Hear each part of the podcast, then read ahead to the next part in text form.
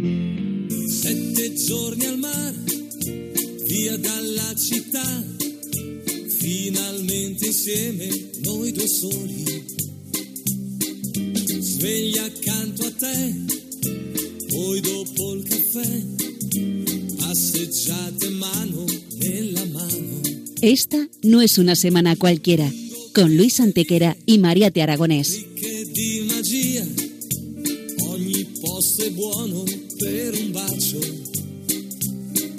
Hola a todos, bienvenidos una vez más al programa Esta no es una semana cualquiera en Radio María, con un servidor de ustedes Luis Antequera. y Mariate Aragonés.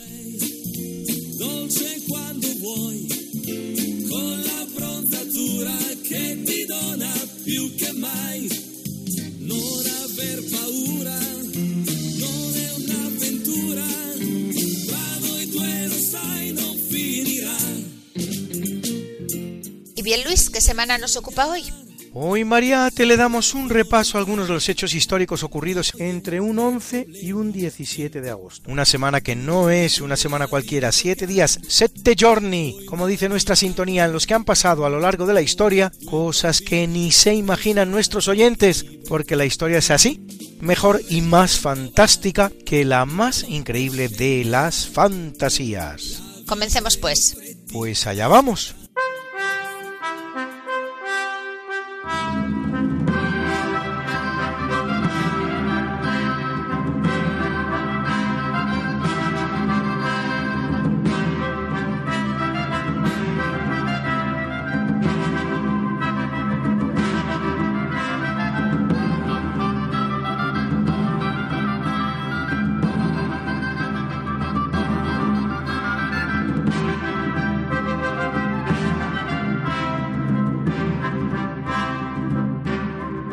Una semana importante en la historia de Grecia, pues en 490 a.C., en el curso de la que se da en llamar Primera Guerra Médica, se libra la batalla de Maratón, en la que los griegos derrotan a los invasores persas.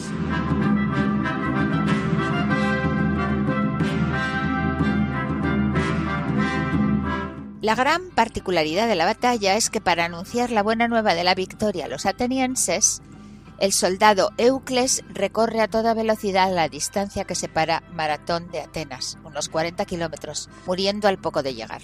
Menos celebrada es, curiosamente, la hazaña de Filipides en esa misma batalla, quien para avisar a los espartanos de la presencia persa recorrerá hasta seis veces la distancia recorrida por su compañero de filas, nada menos que 246 kilómetros.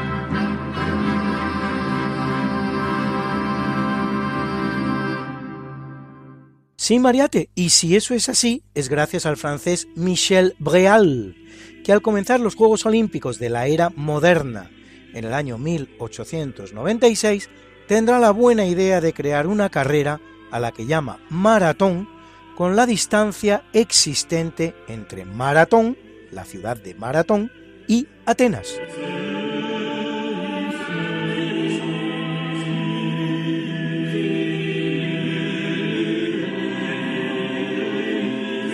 Así es, Luis, pero si la distancia de una maratón queda fijada en 42.195 metros, no es por ser la que media entre Atenas y Maratón, sino por ser la existente entre la ciudad inglesa de Windsor, residencia del rey de Inglaterra, de la que sale la maratón en los Juegos Olímpicos de Londres de 1908, y el estadio White City, sede de los Juegos y meta de la carrera.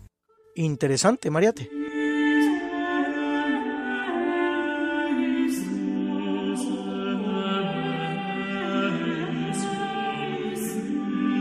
Diez años después, en 480 a.C., en la que ya es la Segunda Guerra Médica, por cierto que se les llama guerras médicas por llamar los griegos medos a los persas, se produce la batalla de las Termópilas. En ella, el persa Jerjes I se dirige hacia Grecia con una fuerza militar que Herodoto cifra en 2 millones de personas, aunque los modernos cálculos los reducen a 250.000. El espartano Leónidas I, al mando de apenas 7.000 hombres, se hace fuerte en el desfiladero de las Termópilas, estrechísimo paso entre el monte Otea y el mar, por el que sólo se puede cruzar en fila de tres. Pero el traidor Efialtes indica entonces a los persas cómo rodear la montaña y sorprender a Leónidas por la retaguardia. Jerjes ofrecerá a los griegos la retirada, pero estos preferirán morir con las botas puestas.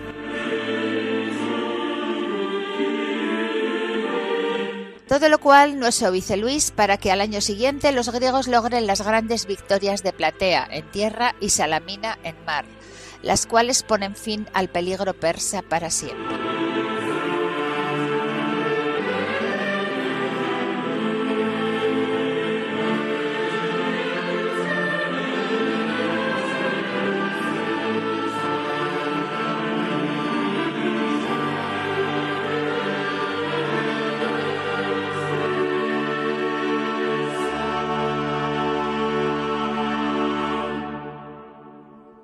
657 es elegido Vitaliano, septuagésimo papa de la Iglesia Católica, que lo es 15 años durante los cuales el emperador Constante II, con sede en Constantinopla, partidario de la herejía monotelita, visita Roma, de donde, a pesar de la cálida recepción que recibe, se lleva todo el bronce de la cúpula del Panteón y hace que la iglesia de Rávena rompa con Roma.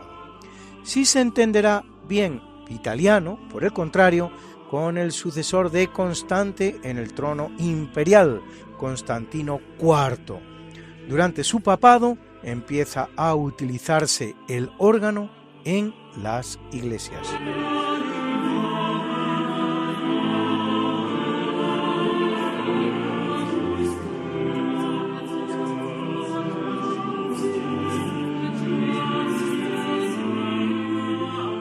En 778 el ejército de los francos, comandados por el margrave Roldán de Bretaña, tras perder la batalla de Zaragoza, es emboscado en Roncesvalles por una banda de contingentes vascones.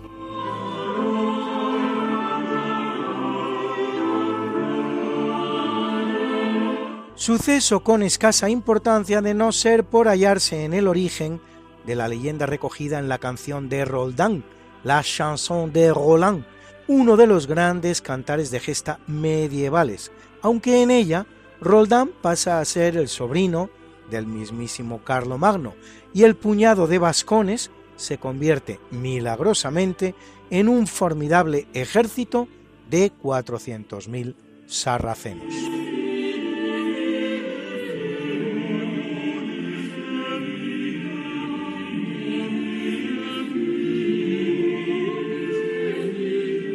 En 1281, la flota organizada por el emperador mongol Kublai Khan, con más de 4.000 barcos y 40.000 soldados, con el objetivo de conquistar Japón, es destruida por un devastador tifón, lo que la convierte en uno de los mayores desastres navales de la historia, tan parecido al que tres siglos después sufrirá la Armada Española enviada a Inglaterra.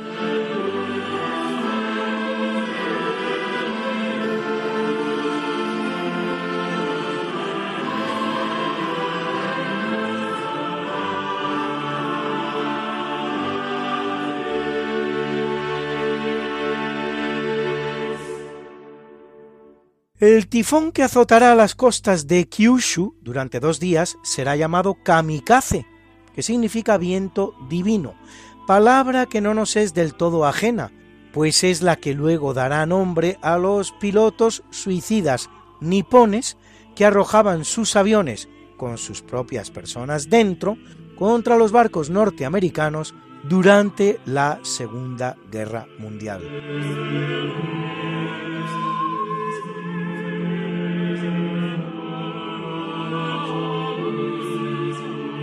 En 1304 en Montetauro, En tiempos de Jaime II el Justo de Aragón, las tropas almogávares de Roger de Flor vencen a un ejército de 30.000 otomanos.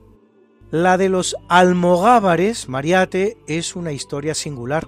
Se trata de unas bandas de pastores aragoneses que desarrolla progresivamente una serie de habilidades y conocimientos militares. Almogávar de hecho proviene del árabe almugavir, el que provoca algaradas, convirtiéndose en un ejército privado temible, con intereses propios, pero generalmente al servicio de la corona aragonesa, ocasionalmente también de la castellana.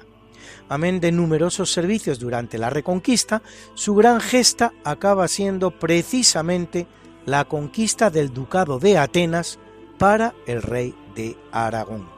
El dominio aragonés de la región griega se prolongará hasta 1391, es decir, prácticamente un siglo. Otro más de esos innumerables episodios heroicos de la historia española prácticamente desconocido por los españoles. En 1492, Rodrigo de Borja, más conocido como Alejandro VI, es elegido vicentésimo décimo cuarto Papa de la Iglesia Católica. Más allá de su desordenada vida personal, que no es, por cierto, la más desordenada de todos los pontífices de la historia, ni muchísimo menos, será un buen papa, al que toca lidiar con cuestiones de la importancia del descubrimiento de América, las guerras de Nápoles, la rivalidad franco-española o el final de la reconquista española.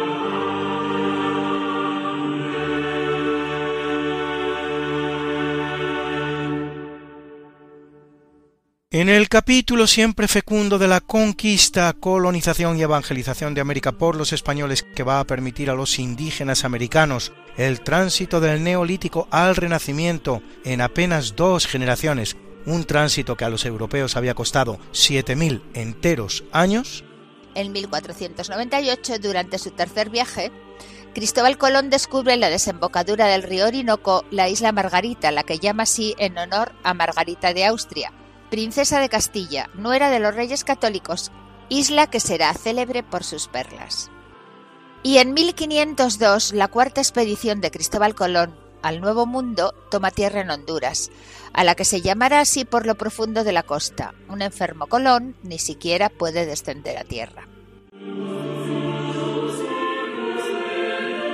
En 1519 el español Hernán Cortés comienza su expedición por tierras de México, tras haber ordenado quemar las naves en las que había llegado para que no hubiera lugar al arrepentimiento, en una campaña de cuya dureza nadie dudaba, y completar así una de las más grandes hazañas que la historia militar ha conocido, la conquista de México y la derrota del sanguinario imperio azteca, solo comparable a las grandes campañas de Alejandro Magno, Julio César Gonzalo Fernández de Córdoba, Napoleón y por supuesto a la más grande de todas, la conquista del Perú por Francisco Pizarro. Haciendo posible todos ellos y muchos más tres siglos de Pax Hispana sin precedentes en la historia americana, la cual, una vez que España abandone el escenario, conocerá más de dos centenares de conflictos, tanto civiles como entre vecinos.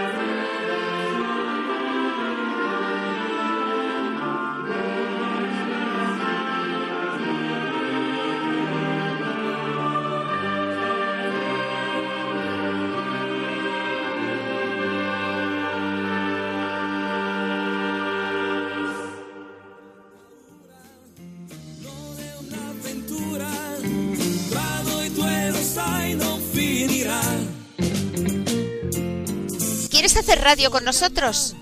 Si conoces algún suceso histórico que te parezca particularmente interesante y quieres compartirlo en nuestro programa, no dejes de hacerlo.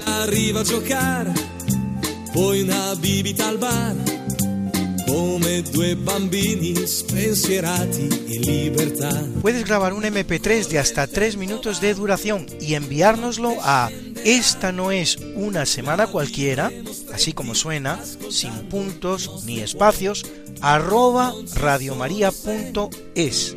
Esta no es una semana cualquiera, arroba radiomaria.es. Y nosotros te lo emitimos en nuestro programa.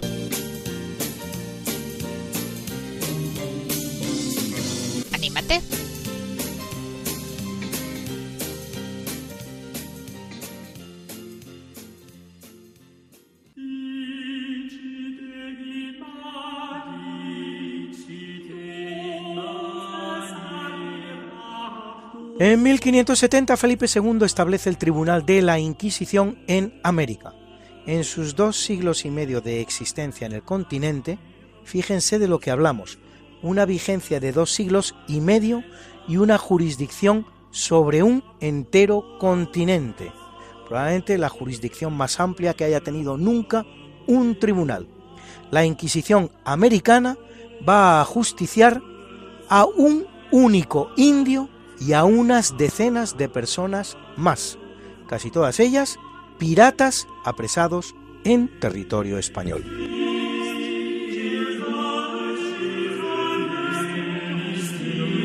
Este es el auténtico balance de un tribunal con pésima reputación histórica que tiene pendiente aún un nuevo enfoque de la cuestión que, primero de todo, lo sitúe en su auténtico contexto histórico, que no es sino el de una desmesurada crueldad judicial en todo el planeta.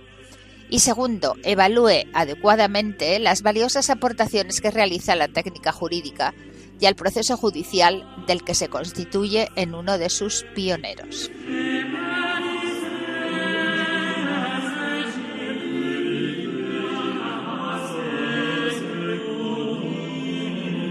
En 1773, dos siglos y medio después de su fundación en 1534, a instancias de los principales soberanos católicos del mundo, Carlos III de España, Luis XV de Francia o José I de Portugal, el Papa Clemente XIV disuelve la Compañía de Jesús, los jesuitas en todo el mundo, un hecho con escasos precedentes que obliga a remontarse al caso de los templarios en 1312.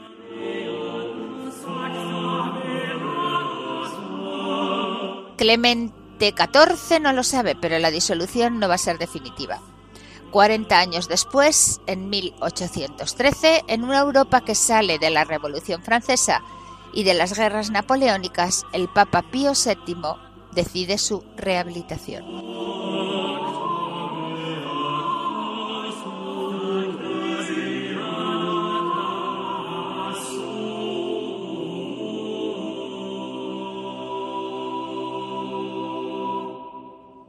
En 1843 la rebelión de los indios semínolas de Florida es aplastada por el ejército de los Estados Unidos con el práctico exterminio total de sus componentes. A los efectos, y por olvidado que lo tengamos los españoles, no está de más señalar que la Florida, así llamada la Florida en español, es una de las primeras tierras americanas conquistadas por los españoles, tan pronto como 1513, mucho antes por lo tanto que México o Perú, y que formará parte de las posesiones españolas en América durante nada menos que 300 redondos años, 100 más de los que lleva constituyendo parte de los Estados Unidos de Norteamérica. Durante ellos, los semínolas no tendrán excesivos problemas en convivir con los españoles, bastándoles en cambio 22 años de dominio norteamericano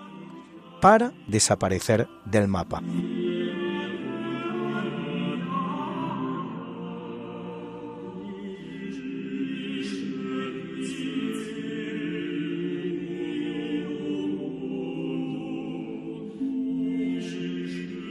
En 1881, en la Conferencia Sanitaria Internacional celebrada en Washington, el médico español Carlos Juan Finlay, nacido en Cuba, eso sí, pero español porque los nacidos entonces en Cuba eran españoles, presenta un descubrimiento crucial al demostrar que el agente transmisor de la fiebre amarilla es la hembra fecundada del mosquito Aedes aegypti.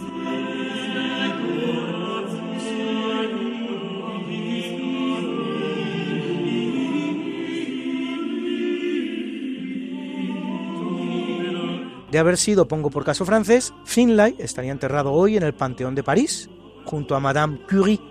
Como era español, para empezar es presentado como cubano, y su hallazgo es relegado al olvido y atribuido a los médicos norteamericanos Walter Reed y Jesse Lasser, que lo habrían descubierto, descubierto entre comillas, en 1900, esto es, 19 años más tarde.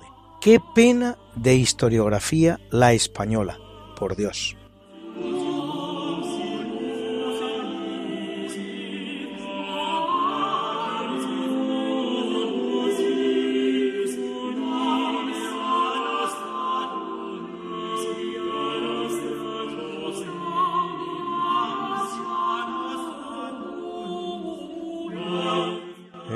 1905, tras 90 años unida a ella desde que Napoleón la arrebatara a Dinamarca y se la cediera a Suecia, Noruega celebra un plebiscito en el que opta por la independencia respecto de Suecia con una abrumadora mayoría del 99,95%. Noruega se constituye en monarquía eligiendo nuevo rey a Carlos de Dinamarca, que reinará con el nombre de Haakon VII.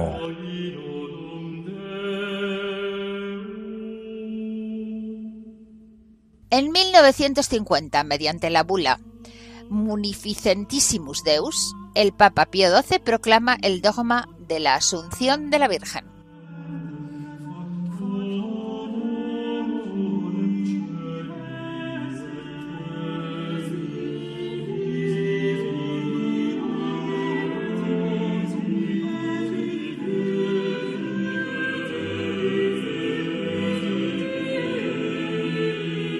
Asunción de la Virgen María a los cielos en cuerpo y alma, Mariate, es el último dogma proclamado por la Iglesia hasta la fecha y también el primero y único pronunciado en virtud de otro dogma de la Iglesia Católica, el de la infalibilidad papal, pronunciada en el Concilio Vaticano I, que es, por cierto, el penúltimo dogma, solo seguido, como vemos, por el de la Asunción.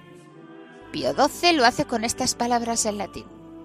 Declaramos et definimus divinitus revelatum dogma est immaculatem Dei param semper virginem expleto terrestris vitae cursu fuiste corpore et anima ad celestem gloriam assumpta. Declaramus et definimus divinitus revelatum dogma esse immaculatam Dei param semper virginem Mariam expleto terrestris vitae cursu fuise corpore et anima ad celestem gloriam assumptam.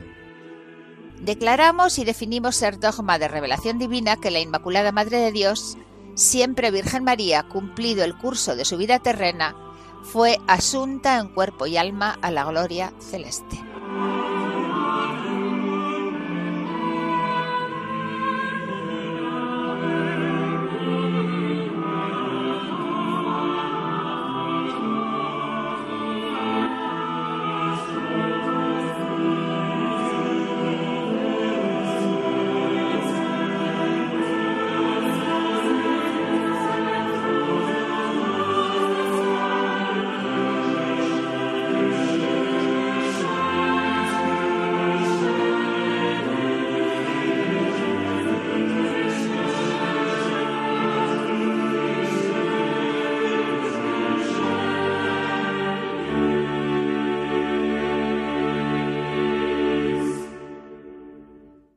2000 el submarino ruso K-141 Kursk, que navega por el gélido mar de Barents, sufre en su interior dos explosiones que se cobran la vida de la mayor parte de los 118 miembros de la dotación.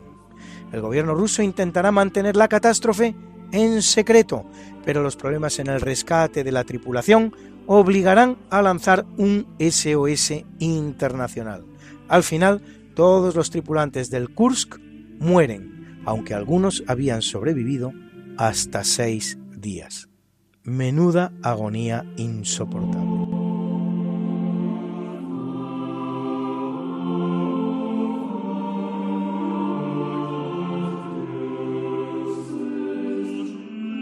En 2002 parte de Algeciras con destino a Mónaco la mayor estructura flotante del mundo construida por los grupos españoles FCC y Dragados. El dique de 350 metros de longitud y 19 de altura dispone de 400 plazas de aparcamiento, un puerto para embarcaciones de recreo e instalaciones para el atraque de cruceros de más de 200 metros de eslora. Uno más de esos milagros de la ingeniería mundial, confirma española.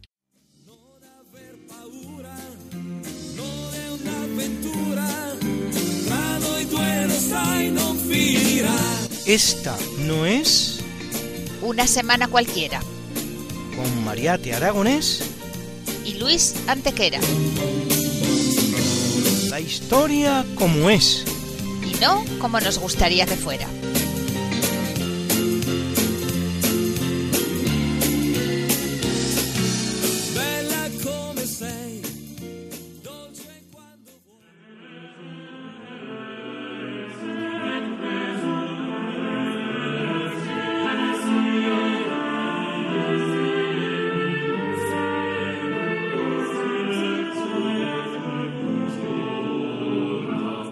En el capítulo del natalicio nace en 1311 Alfonso XI de Castilla, llamado el Justiciero, bisnieto de Alfonso X el Sabio, que accede al trono con un año de edad a la muerte de su padre Fernando IV, durante cuya minoría ejerce su regencia su abuela María de Molina.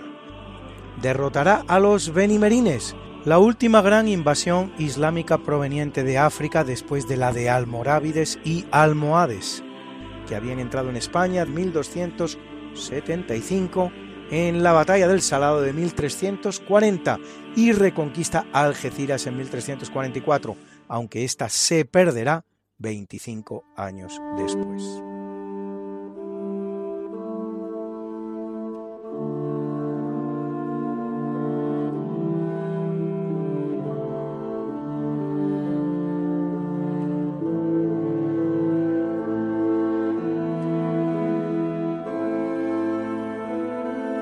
Y en 1629 la hace el rey polaco Juan III Sobieski.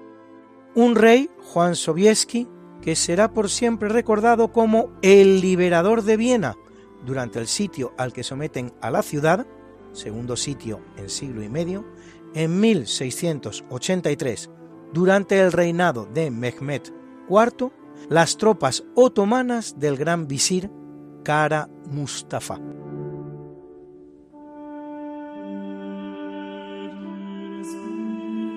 Sitio, Luis, cuyo feliz final celebrarán los pasteleros vieneses inventando el famoso croissant, es decir, el creciente, como la media luna que portaban los turcos por estandarte.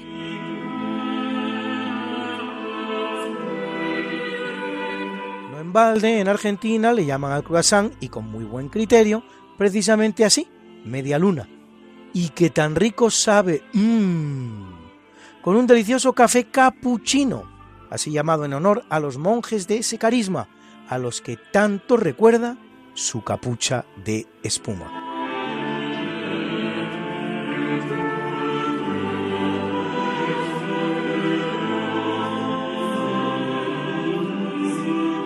En 1737 nace Antoine Parmentier, agrónomo y nutricionista francés, uno de los creadores de la Escuela de Panadería Francesa, recordado por promover el consumo en Francia de la patata.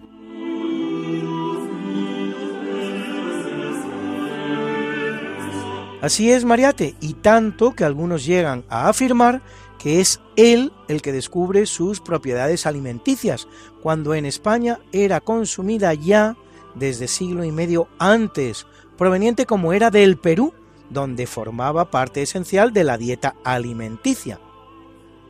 De hecho, cuenta la mitología incaica que lo primero que hizo el dios Viracocha, cuando los fundadores del imperio inca, Manco Cápac y Mama Oclo, emergen del lago Titicaca, es precisamente enseñarles el cultivo de la papa.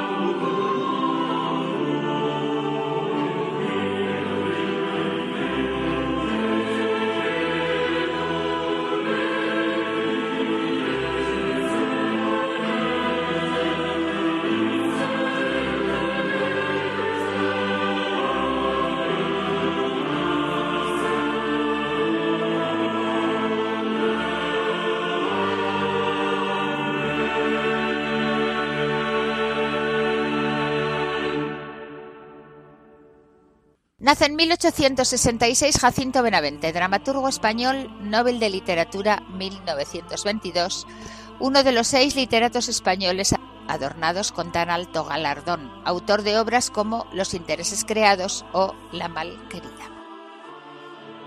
Con fama de geñudo y malhumorado se cuenta que a unas señoras que le pedían a toda costa que les contara alguna cosa, les respondió Señoras mías, yo nunca hablo a tontas y a locas.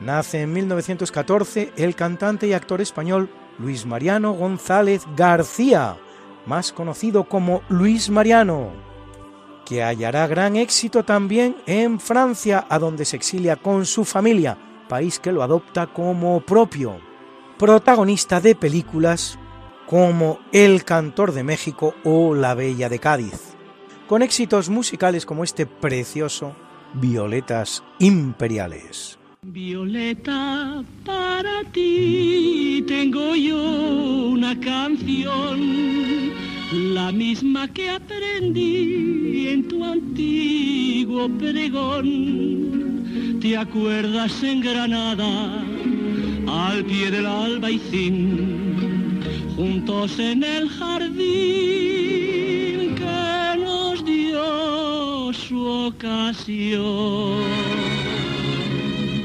Sabes que ya no habrá primavera aquí, violetera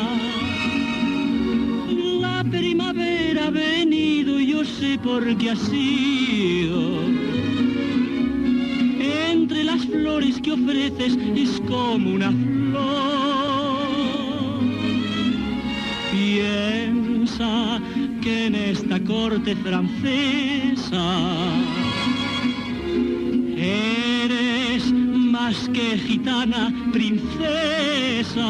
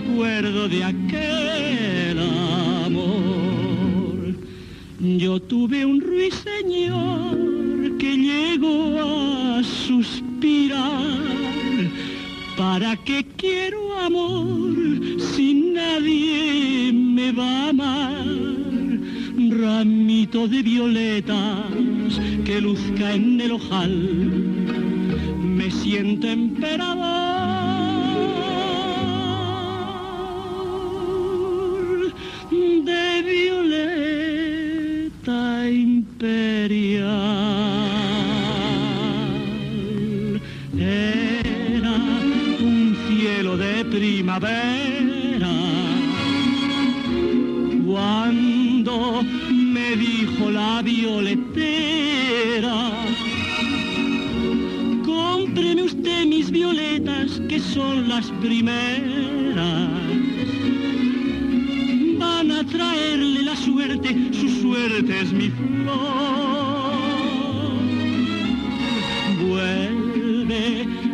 tu rincón de la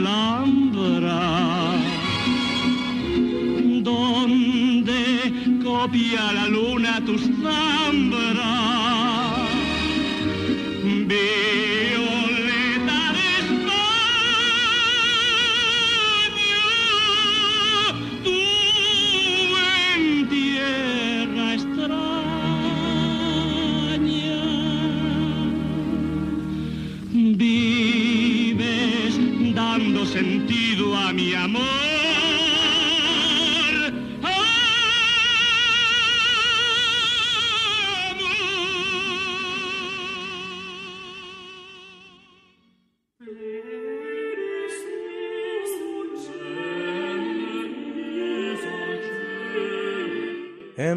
1926 nace en Cuba Fidel Castro Ruz, que en 1955 se exilia en México donde preparará una guerrilla revolucionaria contra la dictadura del general cubano Fulgencio Batista.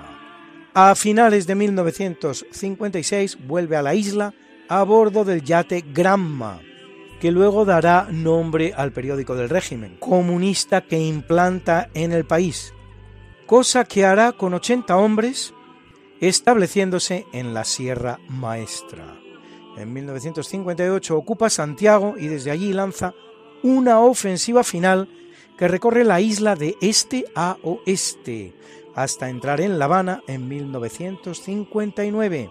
Será primer ministro de Cuba hasta 1956 y presidente desde entonces hasta 2008. El sistema comunista por él implantado dura ya 62 años en Cuba, a la que no ha traído más que pobreza, postración y tristeza.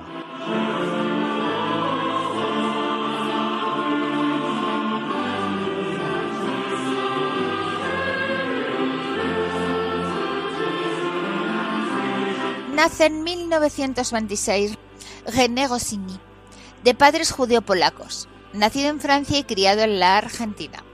Dibujante de historietas, padre, entre otros personajes, de Asterix y Obelix, Lucky Luke o Le Petit Nicolas, el pequeño Nicolás, con más de 500 millones de libros vendidos traducidos a más de 30 idiomas.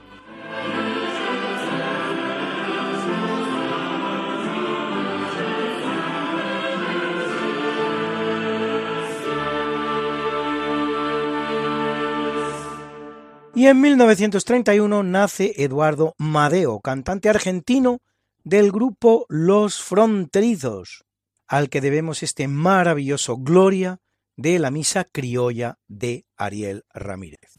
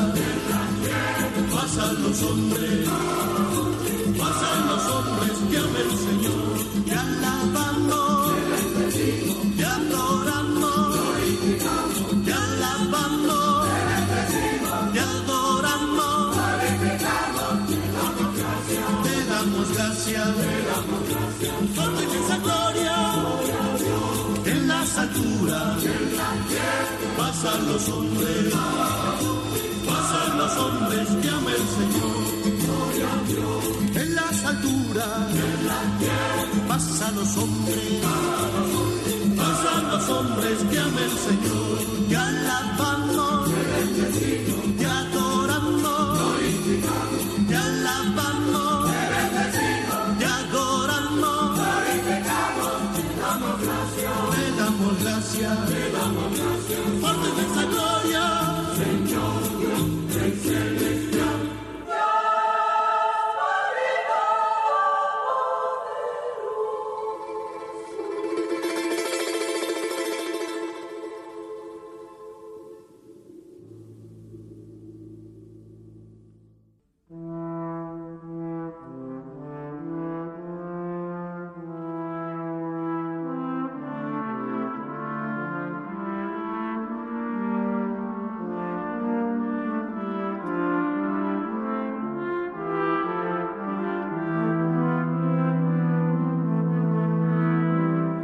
En el capítulo del obituario muere en 30 a.C., a los 39 años de edad, la reina de Egipto Cleopatra VII, amante que fuera de Julio César, madre del hijo de este y esposa de Marco Antonio.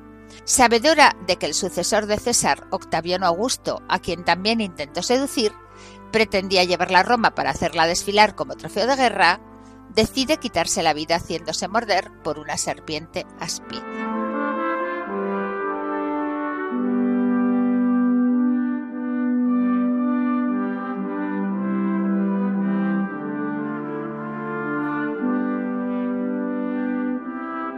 Muere en 526 Teodorico el Grande, rey de los ostrogodos, gobernante del reino ostrogodo de Italia, que abarcará toda la península itálica y parte de las tierras germánicas, desde que en 493 asesina en Rávena con sus propias manos durante un banquete al érulo Odoacro al que se había asociado y regente también del reino visigodo de Hispania desde 511 en nombre de su nieto Amalarico. A su muerte su reino será fácilmente absorbido por el imperio bizantino, en cuyo trono se sentaba ya el gran Justiniano I.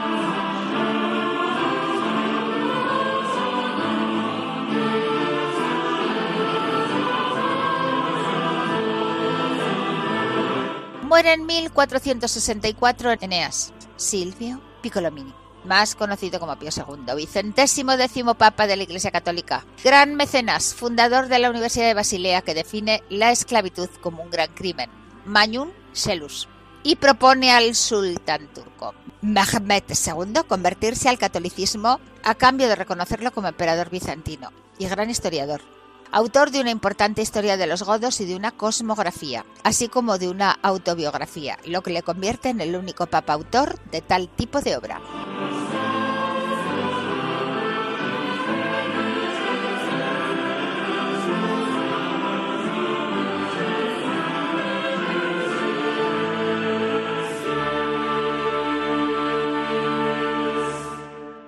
Muere en 1563 el compositor renacentista español Bartolomé de Escobedo. Su Misa Philippus Rex Hispanie, o sea, Misa de Felipe, rey de España, a seis voces, dedicada, como es fácil de entender, al gran rey de la época, Felipe II, forma parte hoy de nuestra banda sonora.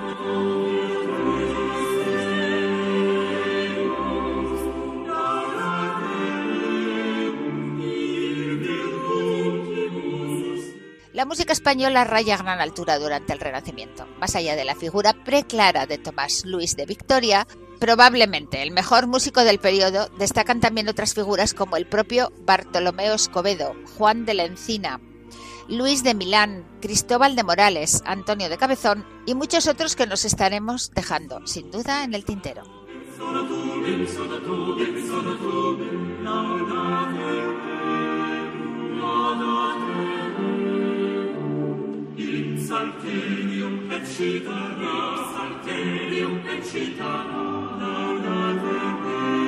En 1910 muere la enfermera británica Florence Nightingale, una de las grandes pioneras en la práctica de la enfermería, ciencia que cuenta entre sus grandes fundadores, por no decir su gran fundador, con la figura sin par de San Juan de Dios, el español San Juan de Dios, la cual, Florence Nightingale, se emplea con especial dedicación en la guerra de Crimea y escribe la obra Notas sobre enfermería, qué es y qué no es.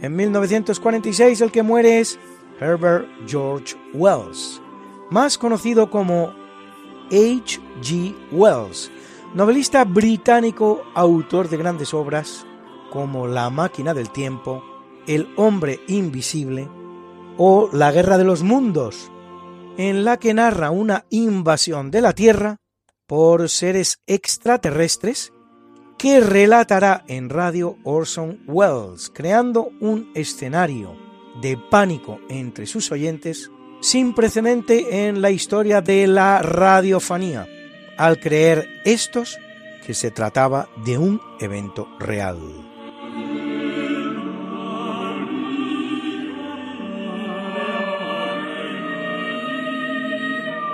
Muere en 1962 Peta Fechta, obrero alemán, primera víctima del muro de Berlín, alcanzado por una bala disparada desde la parte comunista del muro, el cual pasará una hora caído en zona neutral, desangrándose sin que nadie lo auxiliara.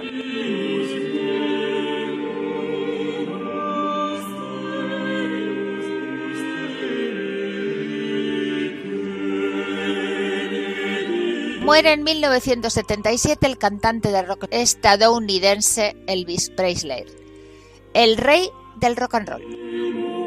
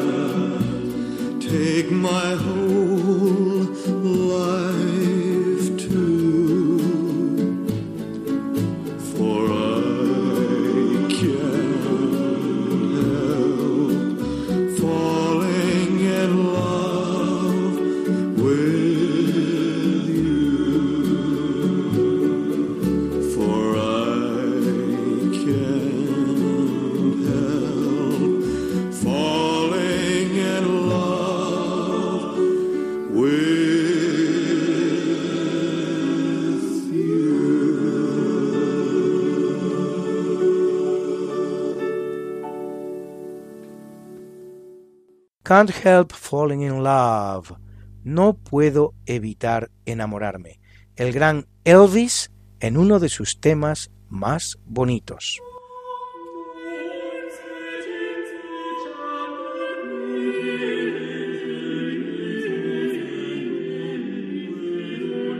Y en 1987, en la prisión de Spandau, en Berlín, muere Rudolf Hess, mandatario nacionalsocialista alemán que en plena guerra mundial intenta crear una alianza germano-británica contra la Unión de Repúblicas Socialistas Soviéticas.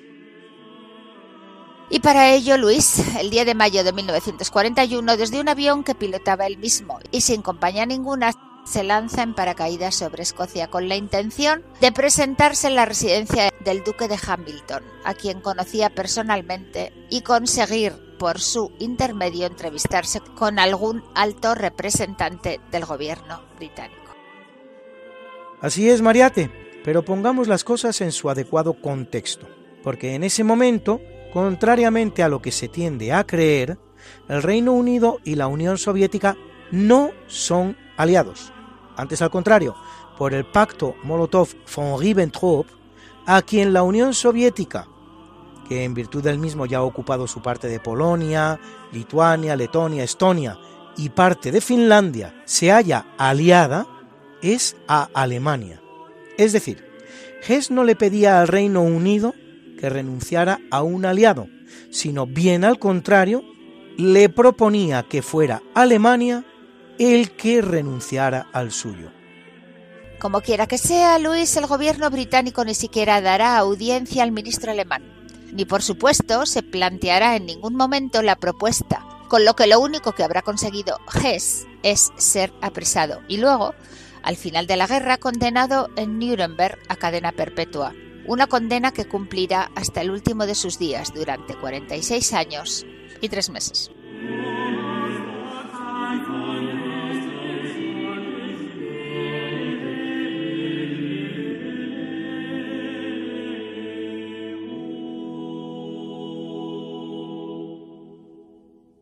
Subsiste la duda sobre si Hitler alentaba la iniciativa de Hess o Hess actuaba por su cuenta y riesgo sin informar al Führer de nada. La versión oficial habla de lo segundo. Es sin duda la versión que más convenía tanto a nazis como incluso a los aliados. Pero el hecho de que Hess fuera el brazo derecho de Hitler, de hecho, su vicecanciller, y el no menos revelador de que solo 43 días después de la aventura, Hitler iniciara la operación Barbarroja de invasión de la URSS, hace plausible la versión según la cual Hitler conocía y apoyaba la iniciativa de su vicecanciller. Por otro lado, tampoco parece viable pensar que Hess, por muy impulsivo que fuera, intentara una jugada tan complicada y arriesgada sin ni siquiera tener la garantía de que, de conseguirlo, no sería respaldado por la única persona con capacidad para tomar semejante decisión como la de un cambio de aliados, la URSS por el Reino Unido. ¿Quién sino el Führer en persona?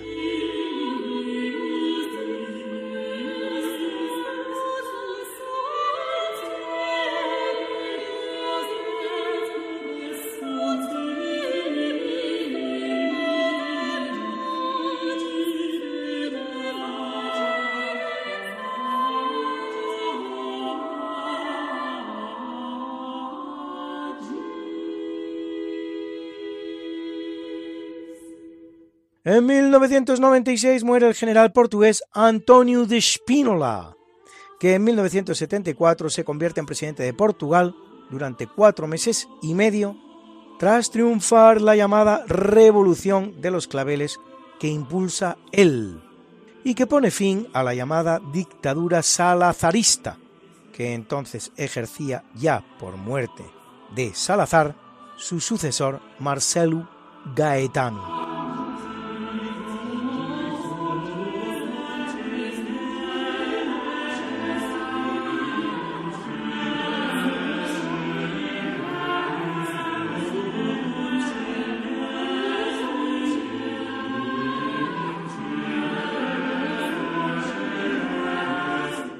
Llegados a este punto de nuestro programa no nos queda sino presentar, como hacemos siempre, la música que nos ha acompañado, la mucha, buena y variada música que ha acompañado estas noticias. Y en nuestra banda sonora, la Misa Philippus Rex Hispanie, a seis voces, obra del gran compositor español Bartolomeo de Escobedo. Interpretaban Les Sac Boutier de Toulouse y el Chœur Philippus Rex Hispanie, dirigidos por Bernard Fabre Garu. Fueron los solistas Nicolas Gombert, Philippe Rogier, Francisco Guerrero, Pierre de Manchicourt, y Ambrosio Cotes. Ha sonado también a lo largo de nuestro programa la maravillosa canción Violetas Imperiales, compuesta por Francis López, interpretada por Luis Mariano González García. Luis Mariano. Y también el Gloria de la Misa Criolla, compuesta por Ariel Ramírez, que interpretó Los Fronterizos. Y hemos escuchado a Elvis Presley con su maravilloso tema Can't Help Falling in Love. No puedo evitar enamorarme, compuesto por George David Weiss, Hugo Peretti y Luigi Creatore.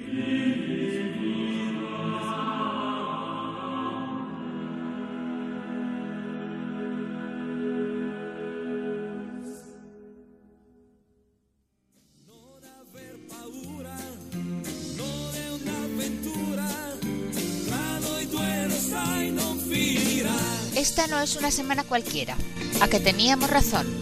La historia, ¿cómo es? Y no como nos gustaría que fuera. Hasta el próximo programa. Se despiden de ti, Mariate Aragonés y Luis Antequera.